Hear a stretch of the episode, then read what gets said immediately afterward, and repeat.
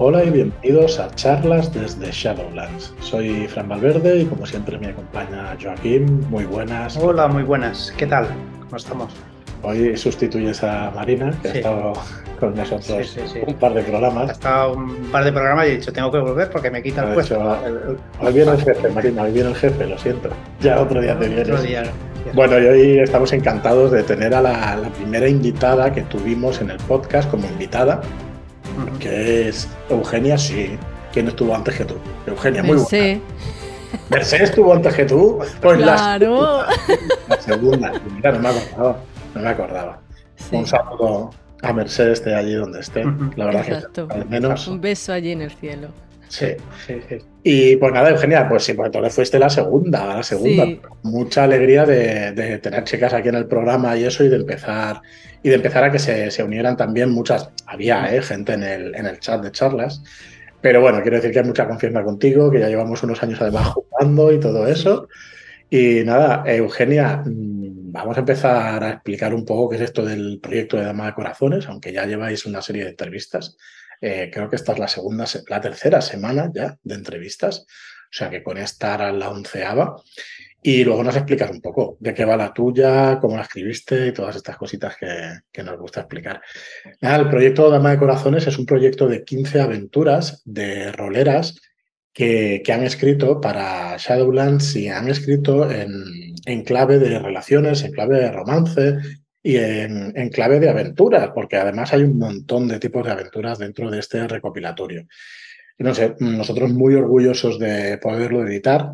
Podéis encontrar toda la información de la preventa que empezó el 22 de septiembre en shadowlands.es barra corazones, ¿vale? Y además, esta preventa viene también con un pack que es, otro con un segundo libro, que es Hablamos de rol, de Mireia Machancoses.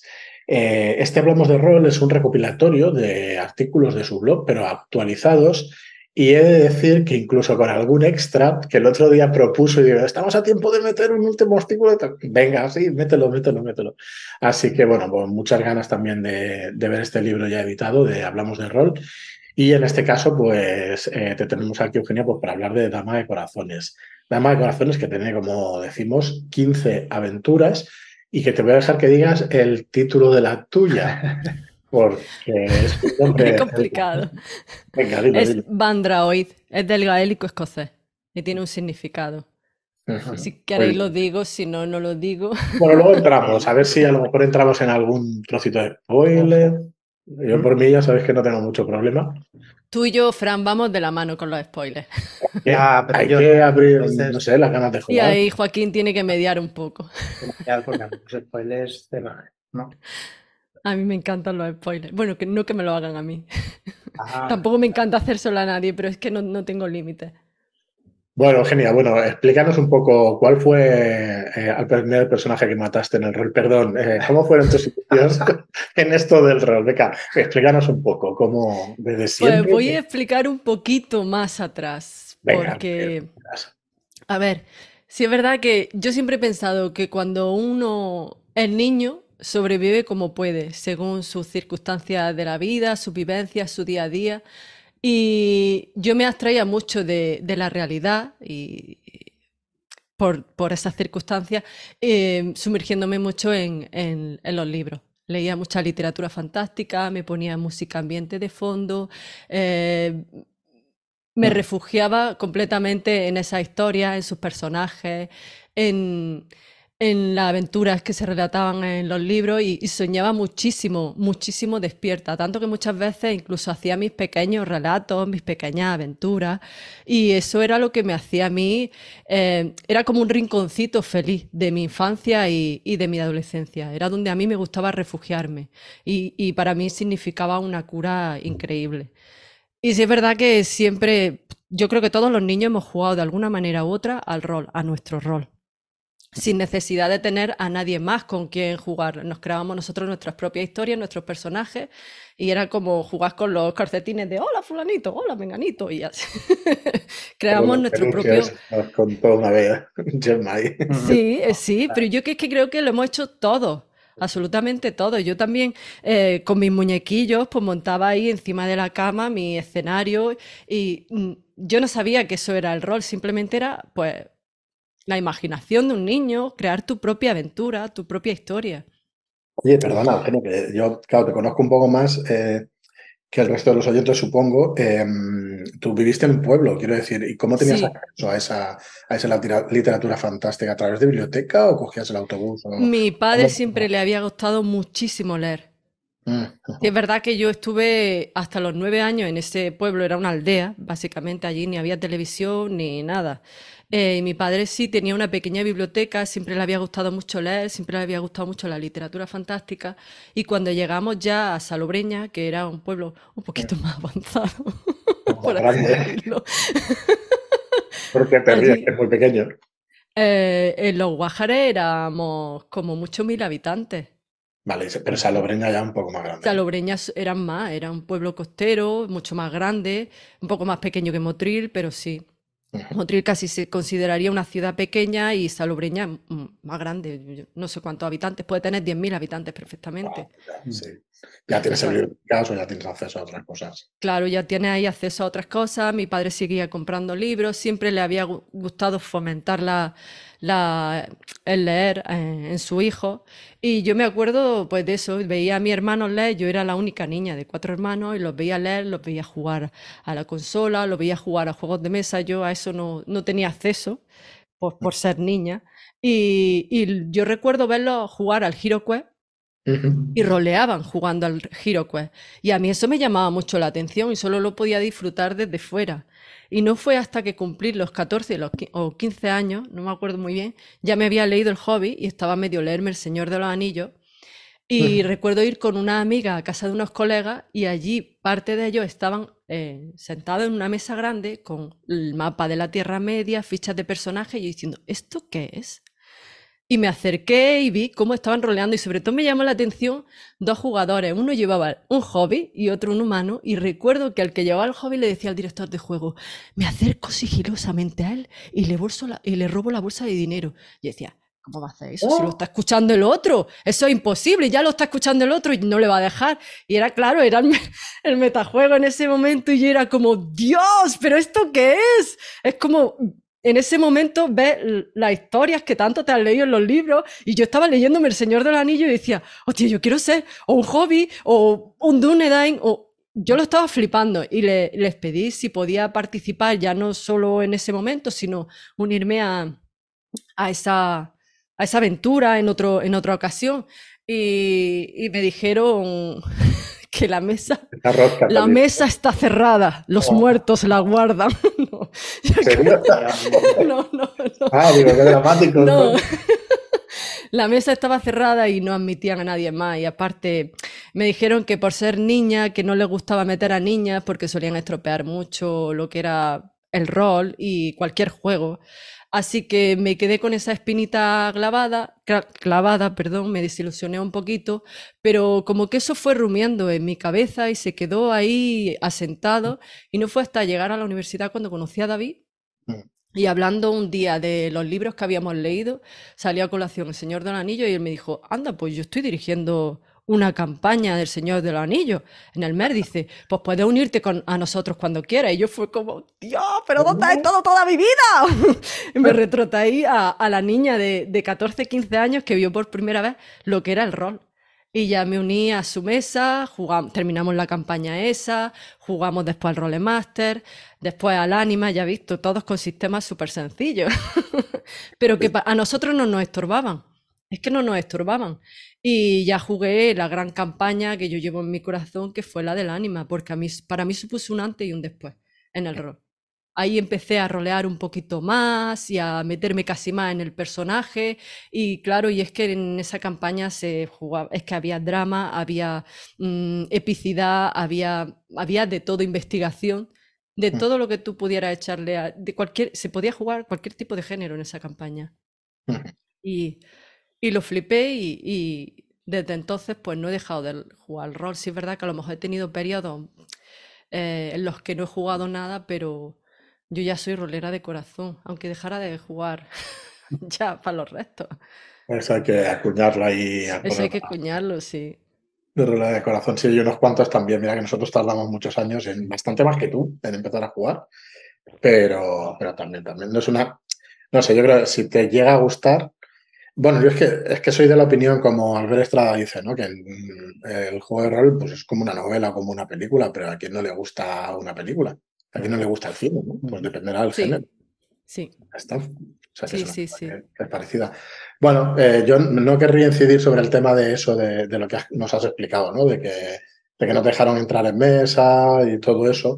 Pero bueno, yo a mí no me dejan entrar en según qué mesas porque le saco la pistola muy rápido de Pero es que tampoco hay que esconderse de ello. Es algo que sucedió y hay mujeres a las que no le ocurría y mujeres a las que sí.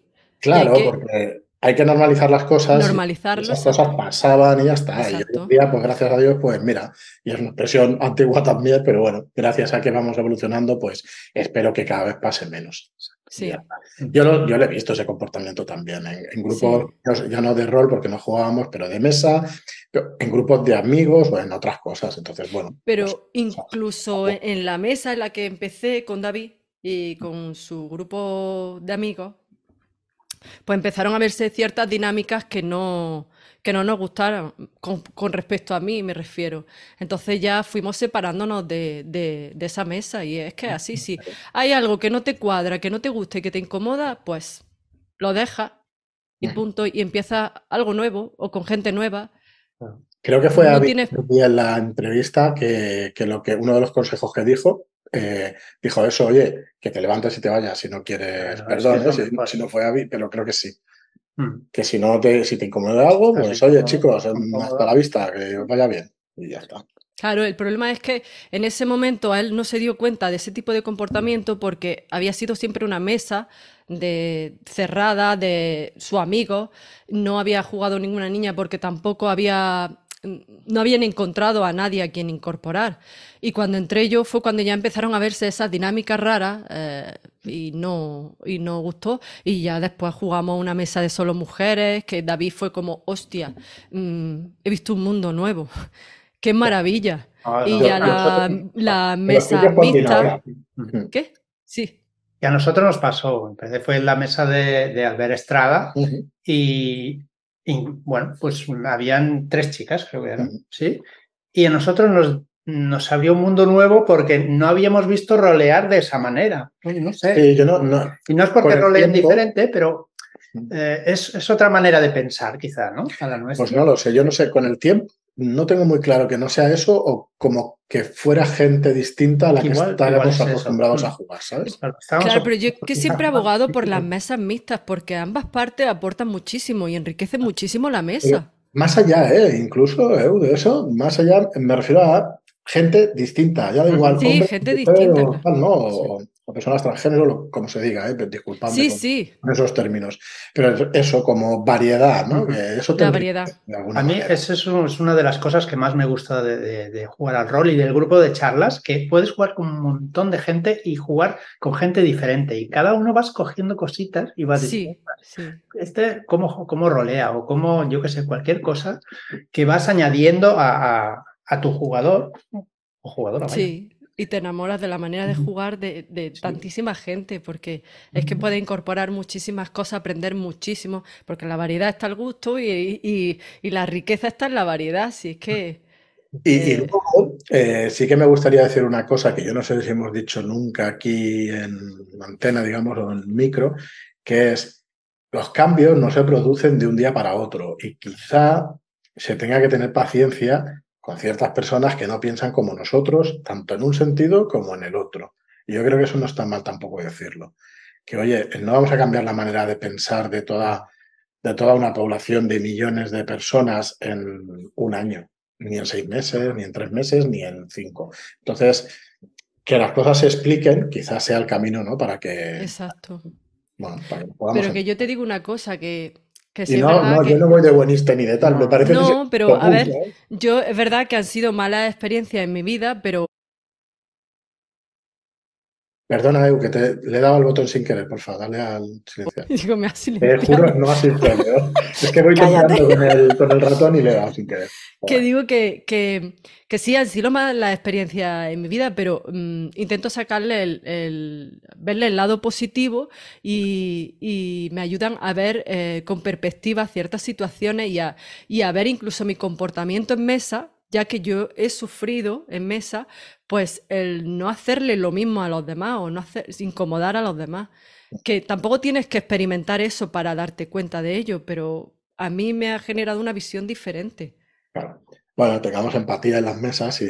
Exacto, hay que tener, porque es verdad que se repite mucho, pero se tiene que repetir hasta la saciedad, que las personas siempre están primero, por delante de todo. Entonces... Bueno, pues nada, ahora te conocemos un poquito, aunque eh, bueno, dinos tú dos, dos, preguntas. ¿Tu juego favorito y tu género favorito? Yo es que como disfruto tanto con todo, a mí me cuesta mucho trabajo elegir. Y el género favorito, género favorito, pues aquel que me hace sentir viva y me hace que tenga inmersión completa y absoluta, porque es que he sentido inmersión con diferentes géneros. Entonces no te puedo más decir. lo clásico, o sea, bueno, terror o la ciencia ficción, ¿no? Hostia, mm, yo he jugado más terror que ciencia ficción, fíjate tú.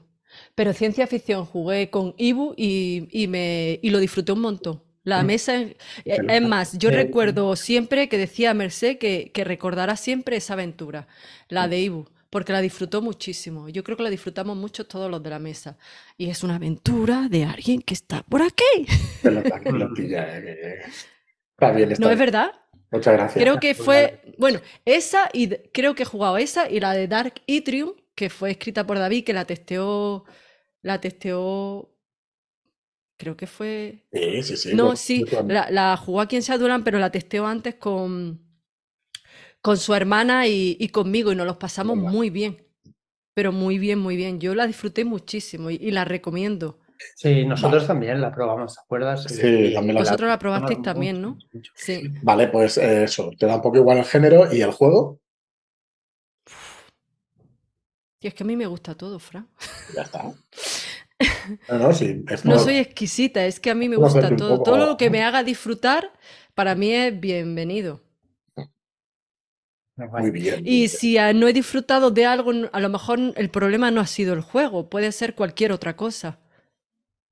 ¿Hay un estado de ánimo para jugar a rol? Preguntar, sí, yo, pero Grullo, como siempre. Sí, yo, yo creo, yo creo fehacientemente que, hay un estado de ánimo para jugar al rol. Si tú ese día estás cansada o tienes problemas mm, de la vida real o lo que sea no, que no te hace centrarte, a lo mejor sí es verdad que jugar esa partida te hace evadirte un poco, pero no estás del todo o al 100% en ello. Y tú lo, yo por lo menos lo noto muchísimo. Cuando estoy en un estado de ánimo, de a lo mejor estoy descansada, estoy más alegre o lo que sea, disfruto mucho más la, aventura y, siento mucha más inmersión y yo colaboro en la, en la inmersión. A mí no me pasa eso, ¿ves? Yo cuando me pongo a jugar, aunque esté en un día así apagado y triste y tal, te metes en la aventura y coges a tu personaje, te lo, te lo cargas y para adelante y se te olvida todo lo demás, no sé. Sí, sí, para adelante. De, pero... de, los problemas del día a día dices, venga, ya está, fuera. No sé. Porque a lo mejor sabes separar mejor. Mm. No lo sé. No, yo no digo que a lo mejor no, no pongas todo tu empeño en ello, sí. Y probablemente el resto de la mesa no nota que tú estás con un estado de ánimo diferente, porque tú intentas darlo todo al 100%. Pero yo sí noto yo sí lo noto cuando a lo mejor no he estado al 100%. Y no quiere decir que no haya disfrutado, claro que lo he disfrutado, pero... Vale. No sé si me explico. Otra, sí, claro que sí. Otra pregunta, Eugenia, que, aprovecho que, que tu pregunta, pregunta eh, ¿Cuántas horas llevas jugadas en Roll20? Espérate, hazme otra pregunta, busco Roll 20 y ahora mismo te lo digo. Está nada más que entras, que acabo de hacerlo, en mis partidas, a la derecha hay un cuadro azul que pone has jugado, a mí me dice una obscena cantidad de 1727 horas. Tú llevas más horas que yo, Fran, yo llevo 1249. Muchas, muchas, veces se me queda abierta la sesión de Roll 20. O sea que tampoco es todo oro todo lo que reluce. Aquí me pone, soy miembro desde el 5 de julio de 2018 y llevo 1.249 horas jugadas. No está mal. No está mal. Si lo dividimos entre una media de 3-4 horas por partida, has jugado unas cuantas partidas. Has jugado unas cuantas partidas. Bueno, pues eh, se, nos va, se nos va el tiempo, así que nos vamos a meter directamente con, con tu aventura. Antes de que nos cuentes el género de la partida, eh, o de qué va, o hasta lo que podamos decir sin demasiado spoiler, aunque avanzaremos alguna cosa, Em, cuéntanos cómo ha sido el proceso de escritura y cómo em, involucrarte en el proyecto si quieres, pero vamos, más allá de eso, ¿cómo fue el, proceso de escritura? Pues mira, yo empezando porque nunca he dirigido, jamás. Eh, sí es verdad que me he tirado mucho tiempo jugando como jugadora, pero nunca he dirigido y por tanto no me había preocupado en hacer una aventura o en cómo se podía estructurar una aventura. Eh, y por tanto, mm, cuando me propusieron hacer la aventura, yo era muy primeriza y sigo siendo muy primeriza. Si es que he escrito solo una aventura. pero a ver, aquí le quieres vender? Sí, vamos a ver. En 200 horas de juego no se puede vender a nadie que sea primeriza, pero bueno, nada, lo dejo ahí. Pero es que también es verdad que yo no me he leído mm, casi ninguna aventura porque siempre he preferido jugarla no quitarme la oportunidad. Hay mucha gente que dice, jo, si no me la hubiera leído, pues la hubiera podido jugar. Yo no quiero pasar por eso, quiero jugarla y ya después, si puedo, la leo. ¿Vale? Entonces, yo ah, soy primeriza en esto, no tenía una metodología ni una estructura por la que guiarme y era como, bueno, ¿y ahora por dónde empiezo yo? Lo único que tenía clarísimo es que quería escribir algo que yo quisiera jugar. Eso sí que lo tenía claro. Entonces, sí es verdad que mm, yo soy una persona muy insegura y tiendo a bloquearme muchísimo. Se me bloquean las ideas, se me bloquean todo, porque me pongo muy nerviosa y pienso, pues no voy a escribir algo bueno, no voy a, no le va a gustar a nadie, no me va a gustar a mí, le voy a poner muchísimas pegas, porque a pesar de que soy insegura, soy muy autoexigente y muy perfeccionista. O sea, combinaciones explosivas. Sí. Entonces, a mí sí es verdad que me funciona muchas veces eh, exponer las ideas en voz alta. Y le calentaba mucho la cabeza a David. Y entonces me dijo, ¿por qué no hacemos un brainstorm? Una tormenta de ideas, a ver qué se te va ocurriendo, las vas hablando conmigo y las vas anotando en la libreta. Y eso es lo que hice, yo iba, pues esto, y lo iba anotando, esto, lo iba anotando. Y eso la verdad es que a mí me ayudó muchísimo. Y de entre todas las ideas que anoté en la libreta y que las tengo ahí apartadas por si alguna vez se me ocurre escribir algo más, hubo una que me caló pero estaban todas cogidas con pinzas. Y claro, yo soy de rumbear muchísimo y a lo largo de ese día estuve pensando cómo la enfoco, cómo le doy estructura, cómo la desarrollo y a los pocos días soñé con ella. Era tan, tan pesada que al final acabé soñando con ella, pero como pasa con los sueños que al día siguiente no, no, no te acuerdas. Entonces, fíjate que yo en mitad de la noche dije, pues me voy a levantar y voy a empezar a escribir desvelo y al día siguiente me tenía que levantar a las 6 de la mañana. Pues me puse a escribir, que yo no me acuerdo ni de lo que escribí. Cuando me levanté al día siguiente y vi lo que había escrito, había cosas que no tenían ni puñetero sentido, pero otras ideas que me molaban muchísimo. Y sobre ello empecé a desarrollar y ahora es muy diferente a lo que yo, a lo que yo enseñé en su momento. Y y así surgió mi aventura, pero yo creo que también gracias a mi subconsciente, o la subconsciente, muchísimas gracias por darme esa idea. Pero yo creo, no te podría decir que lo he sacado de una idea, de algo concreto, de, eh, de tantos libros que he leído, de tantas películas que he leído, de tantas series que he leído, eh, que yo siempre pienso que soy Dory, que tengo memoria pez, pero al, final eso lo tienes en la recámara. Eso está ahí asentado en la cabeza y van surgiendo. Y muchas veces los sueños surgen o de repente se te ocurre una idea y, y aunque no eres capaz de relacionarla con algo concreto, con un libro que hayas leído o con lo que sea, pues bueno, eh, permíteme, recomendaros el curso de escritura de aventuras que tiene Álvaro en, en los Shadow Shots, porque es que el primero o el segundo capítulo, creo que es el segundo, es que habla de eso, de cómo tú vas cogiendo las cosas y las vas transformando en algo que, te guste a ti. Exacto. No puede ser del todo original porque lo que hacemos empezamos a aprender a meter cositas en la mochila y a partir de ahí pues vamos sacando cosas y la acabas de definir tú también Yo soy de las que piensa que es precisamente lo que tú dices, es muy difícil ser original si es que está ya casi todo inventado. Te vas basando en, ciertas ideas, en ciertos contenidos, que a lo mejor le das tu toque especial que le da esa cierta originalidad, pero está todo inventado. Sí, pero joder, Pero eso no quiere decir que no, sea auténtico. De lo mismo, ninguno de nosotros ha alimentado lo mismo, con lo cual. Claro. Porque salen cosas un poco distintas, ¿no? sí, sí, sí. Sí, por supuesto. Muy bien, muy bien. Pues a partir de ahí, bueno, y mm, un poquito más del proceso de, no del proceso de escritura, sino del cómo te mm, cómo fue la estructurar la aventura. ¿Tuviste que leer muchas? Yo sé que te pasé alguna aventura, pero ya la había pasado. Eh, me leí una de las que me ah, pasaste y ya el resto fue eh, intentando enfocarlo de manera que el director de juego Mm, lo tuviera fácil, ¿vale? Como si lo escribiera para mí, precisamente. Si yo voy a dirigir por primera vez una aventura, eh, intentar darle todas las claves, todas las instrucciones necesarias para, para que lo entendiera y no fuera complicado de entender. ¿Qué pasa? Pues que te extiendes en palabras que... que iba por ahí. ¿Cómo, ¿Cuánto te costó reducir? Muchísimo pero muchísimo. Y cada vez, y cada vez que recortaba, mm, David me escuchaba desde la otra, desde la otra habitación maldecir, y que no, y que ahora tengo que recortar, que esta parte quedaba tan bien, que no sé, y si no se entiende, y, y era como, no quiero reducir más, pero tengo que reducir, y es como... Em, yo notaba como se me iba rompiendo pedacitos de corazón de decir, voy a tener que quitar esta parte porque... Es que pasa, pasa. Yo te lo pregunto expresamente porque pasa muchísimo a los autores, desde autor de novela hasta autor de, aventura. No es lo mismo escribir narrativa, que tú das todos los detalles, a dar herramientas a los másters para que puedan hacer la aventura.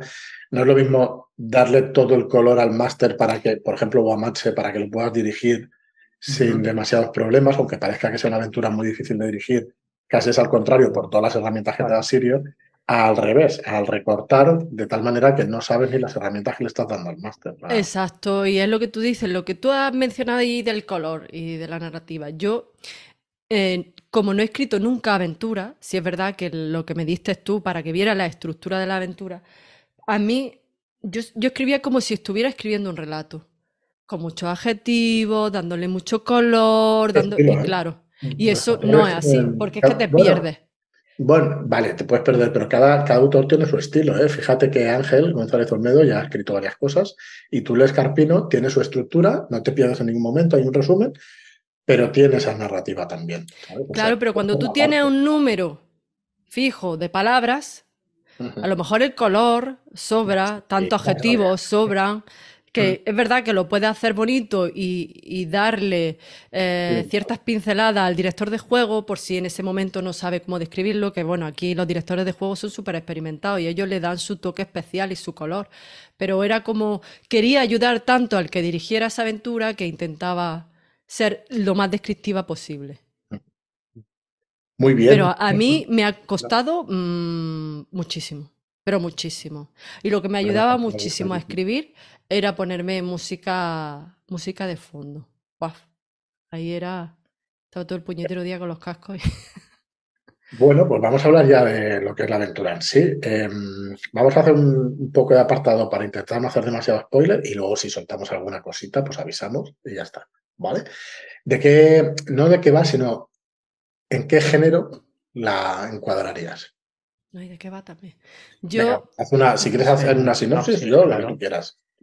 Pues mira, mm, la aventura está ambientada en la actualidad y es en un paraje idílico y que existe, ¿vale? En el castillo de Glenap de Ballantrae. Ese castillo existe, es un castillo señorial escocés y yo la, quise ubicar al pie de una colina, la colina de Bandraoid, que es el nombre precisamente de, la, aventura, y esa colina no existe. Hay un lago que sí existe y un jardín eh, pues que, crea un, manto de un colorido súper especial y bonito y un bosque de robles, abedules y helechos arborescentes que rodea todo eso. Y lo que quise en mi historia es que ese bosque ascendiera por la colina y fuera podado para formar un laberinto natural que no, que no existe. Y en el centro de ese, laberinto está la colina, la cima de la colina de Bandroy. es muy difícil acceder a esa colina. Muy complicado. Por X. ¿Qué? Es importante. es muy importante esa colina. Y estaba diseñada para cuatro jugadores, que eran dos parejas. Se puede jugar con dos jugadores, pero lo ideal es que aparezcan los dos otros jugadores como penejotas, porque son importantes, todos son importantes en la trama. Entonces, la aventura comienza con estas dos parejas que, mm, aunque no se conocen entre ellas, tienen algo en común y es que atraviesan un bache en su relación. Su relación ha llegado a un punto muerto. Y tienen una serie de, anhelos, de deseos y de inquietudes que hace que se separen aún más. Eh, se acentúa muchísimo eso.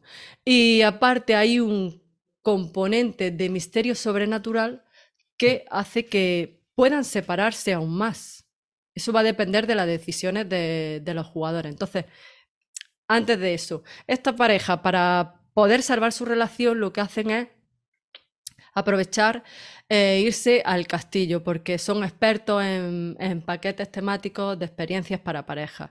Y el fin de semana del 29 de abril al 1 de mayo pues lanzan su oferta anual de experiencia de temática de, brujas y, leyendas, ¿vale? Y coincide con la noche de Beltán, que eso es importante, que es la noche en la que el velo entre los mundos se desvanece. Es como si se abriera una puerta entre el mundo humano y el mundo del misterio sobrenatural y la magia se hace presente. Vale, y yo creo que hasta ahí sí, porque ya tengo la tijera ya preparada, ¿eh?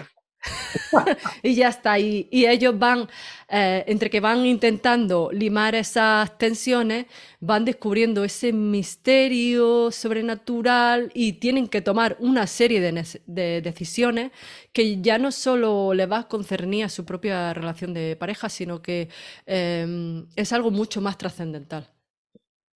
Sí, sí, hasta ahí podemos leer porque realmente si no se destripa y, se le quita la gracia.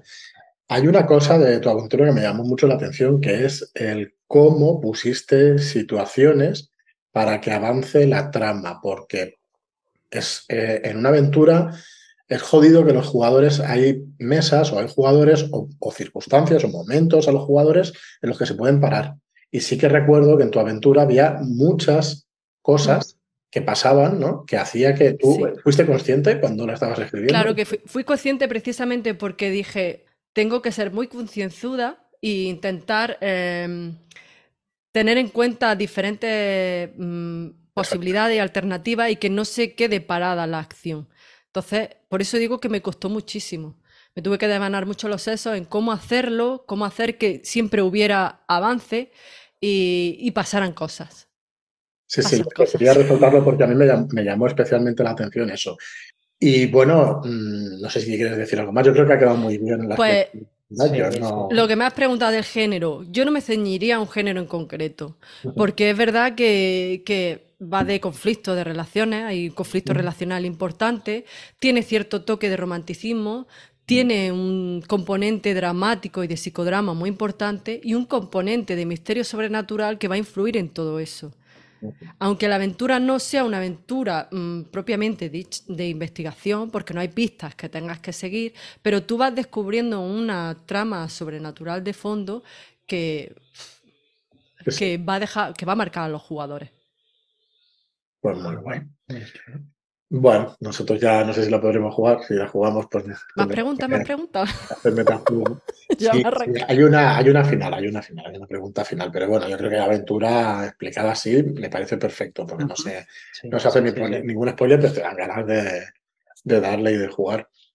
Y nada, pues por, eh, por finalizar, eh, ya te vendrás algún día, que yo estoy detrás tuyo para ver si te venías al podcast y tal, ¿eh? pero sí ha ido tres veces, pero luego dices que siempre has venido con gente. Vine, la primera vez vine con David y la siguiente vez fue con las chicas de Loman para hablar de, de que fuimos cuatro. No, no, muy malo de las chicas de Loman, porque luego está, ¿ves como ven las chicas de Loman? Soy yo el importante. Nada, nada. Eso es recadito. Y ya está, no, no he vuelto a ir más. Bueno, pues esta es la tercera. no será la última, ya ya haremos más cosillas. Pues mira, la última pregunta que nos gusta hacer, que en alguna otra entrevista se me ha olvidado, es como despedida. ¿Qué consejo le darías a alguien que esté empezando en esto del rol? Pues que se deje de expectativas. Eso es lo primero. Yo tenía muchas expectativas y eso al principio me la hicieron pasar mal. Que se sumerja de lleno en la aventura, en, el personaje, que no lo, no lo endiose, que muchas veces endiosamos estas cosas, eh, le damos más importancia de la que tiene, pensamos, no voy a saber jugar al rol, no voy a saber, no.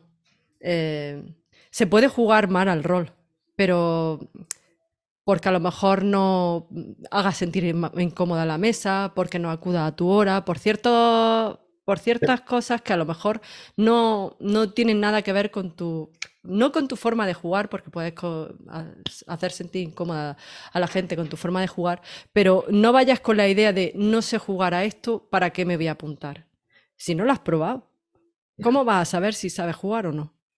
Pruébalo si no pienses que la mesa te, va a rechazar o, te va a analizar o te va a valorar si estamos deseando que se unan nuevos adeptos, por Dios. Sí, mira, es lo que hablábamos al principio, la variedad, la riqueza de, gente. Queremos gente nueva que se apunte y que disfrute. La, la, mesa y el director de juego van a hacer lo posible para que tú disfrutes, porque así disfrutan ellos también lo que dices, lo que leo es, es un juego, juega.